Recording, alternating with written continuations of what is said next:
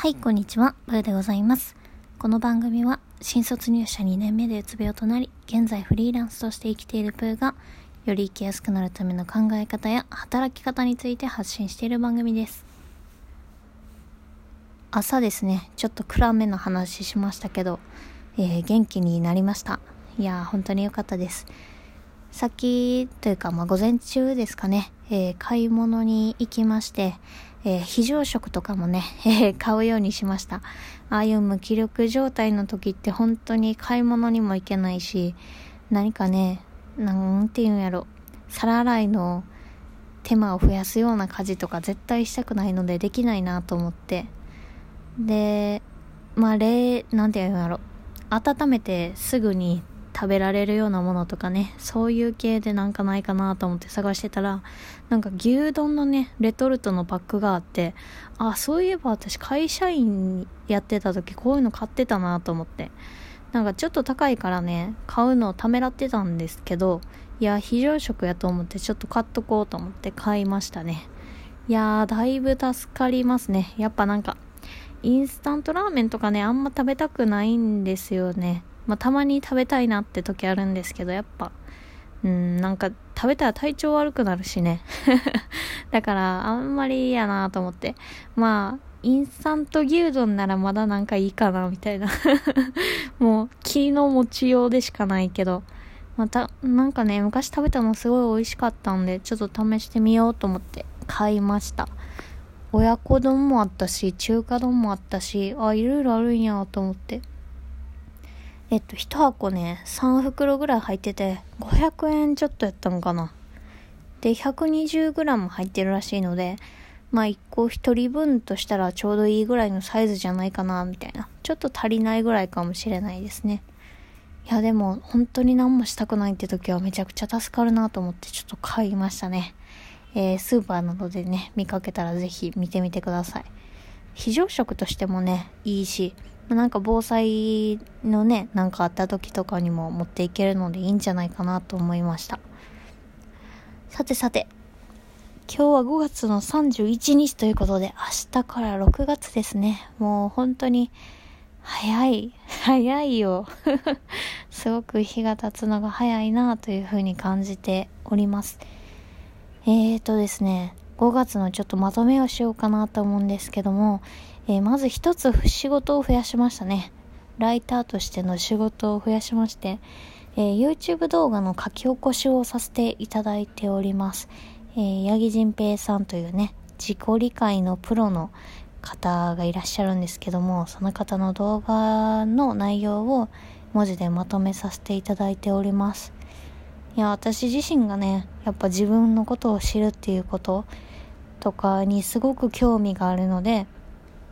ああ、ちょっと興味やりたいなと思って、で、応募させていただいたらお声掛けいただきまして、えー、新しくお仕事として今やらせていただいております。本当にありがとうございます。いや、勉強にもなるし、その自己理解においての勉強にもなるし、ライターとしてのすごく勉強にもなっています。こういう行間を開けた方が見やすいんやとか、まあ人のサイトでね、書くことってやっぱり全然ね、感覚が違ったりするので、そういった点でも非常に勉強になっていますね。自分の文章を書くより、文字起こしの方が正直時間がかかるし、難しいんですよね。まあ慣れてしまえば、うん、もっと早くなるんだと思うんですけど、うん、以前ね、えっと、ツイッターでもリツイートさせていただいたんですけど、その記事の一部がですね、私が書かせていただいたものなので、えー気になる方は私のツイッターからちょっと遡っていただくとね、八木仁平さんの記事出てくると思うので、よかったら見てみてください。いやー、本当にね、勉強になる内容ばかりで、私自身も勉強させていただきながら、えー文字起こしさせていただいております。そして、えーブログ収益なんですけども、なんと、ちょっとまだ未確定なんですが、今月3万円を超えました。まだ確定してないので、えー全然下がる可能性はあるんですけども、結構大きいなと思いました。ブログで稼ぐっていうことのイメージが本当に約半年ぐらいなかなか湧かなくて不安もすごくあって悩みまくったんですけど先月先々月からだいぶやり方を変えて YouTube も一旦止めて一点集中したらやっとね成果として出てきたなっていう感じを受けています。やっぱり私みたいにうつ病になると、まあ、働ける時間がちょっと何て言うんだろ少なくなったりとかあとやっぱりゆっくり休みたいなって時があるのでこういうふうに資産としてね残っていくもの自分が動いていない時でも働いてもらえるものを、まあ、YouTube 以外にも作りたいなっていうのがあってブログ始めたんですけどそれがやっと実現してきたなと思っています。まあこのラジオ聴いていただいている方もそういった精神的な悩みでねお仕事だったりとかこれからの人生どうしようかと悩んでいる方多いと思うんですが実際に私がまあ3万円っていうまだまだ少額ですけどそれでも大きな数字を得られたことでうんなんかあブログをこういうなんやろうつ病などで悩んでる方にもうん、おすすめできるなって確信確信を持てた確証を持てた瞬間でもあったなと思いました。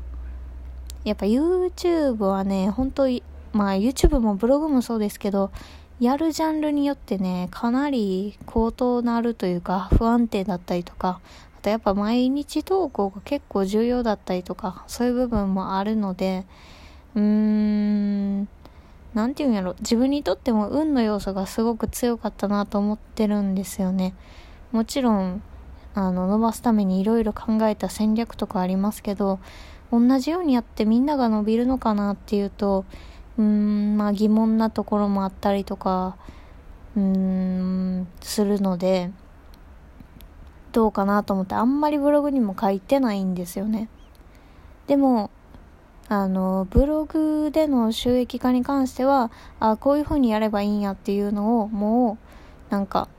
感じましたね。もう、なんか分かってきた。いっぱい失敗したから分かった。いっぱい失敗してきて、いっぱいうまくいってる人のやつ見て、研究しまくって、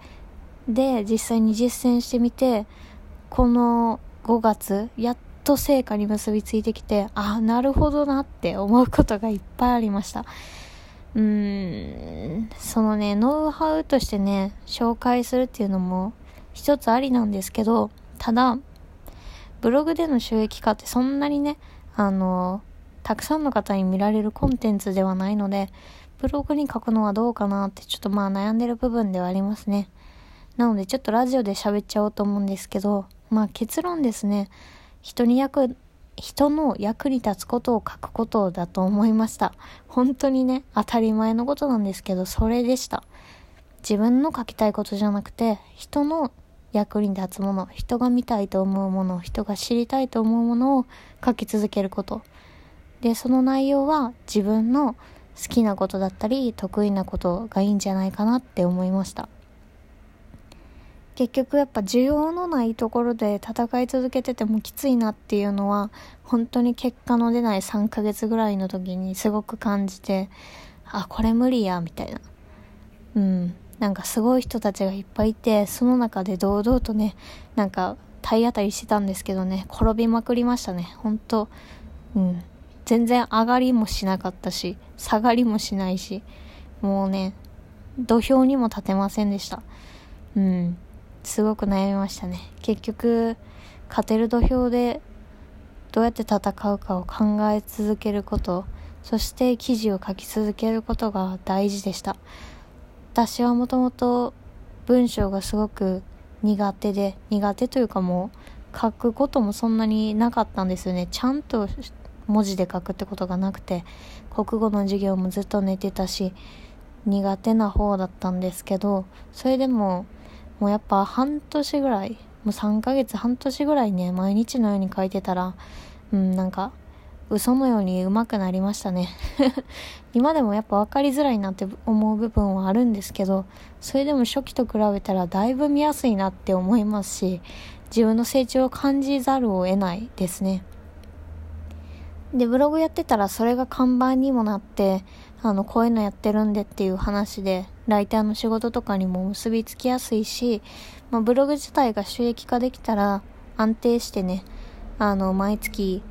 自動販売機みたいにね、なんかお金がチャリンチャリンって入ってくれるようになるし、非常にいいんじゃないかなって改めて思いました。今でも、うん、なんか悩んでブログ向いてないんじゃないかなと思ったりとか、うん、本当にここで戦ってて大丈夫かなって思うこと、本当にちょっと前もありましたし、昨日も悩んでたし、でもなんか5月の収益だったり自分の成果を見てああ自分でもできるんだって思ったのでこれは私だけじゃなくて副業を始めてみたい自分に全然自信がないっていう方にでもおすすめできるものだなって改めて感じました。もちろん動画の方が伸びやすいとか今はいろいろ言われてますけどまあ YouTube はねすごいレッドオーシャンですしなんかすげえ音鳴ってんな。まあね、今、みんなが YouTube に行っている隙にですね、どんどんブログを書いてブログを伸ばしていこうかなと思っています。もうちょっとメインブログがね、安定してきたら、サブブログの方もちゃんと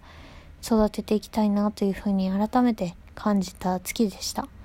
とにかくいろいろ考えて動く方が効率的だったなと感じた5月でしたね。うん。ぜひブログに興味があるという方は、えー、やってみてほしいなと思います。無料ブログからでもいいと思うし、まあ、本格的にやりたいという方は、やっぱり有料ブログから始めた方がいいと思うんですけども、ぜひぜひこの辺りの話はブログに載せておりますので、よかったら見てみてください。ということで、5月も本当にお疲れ様でした。またね。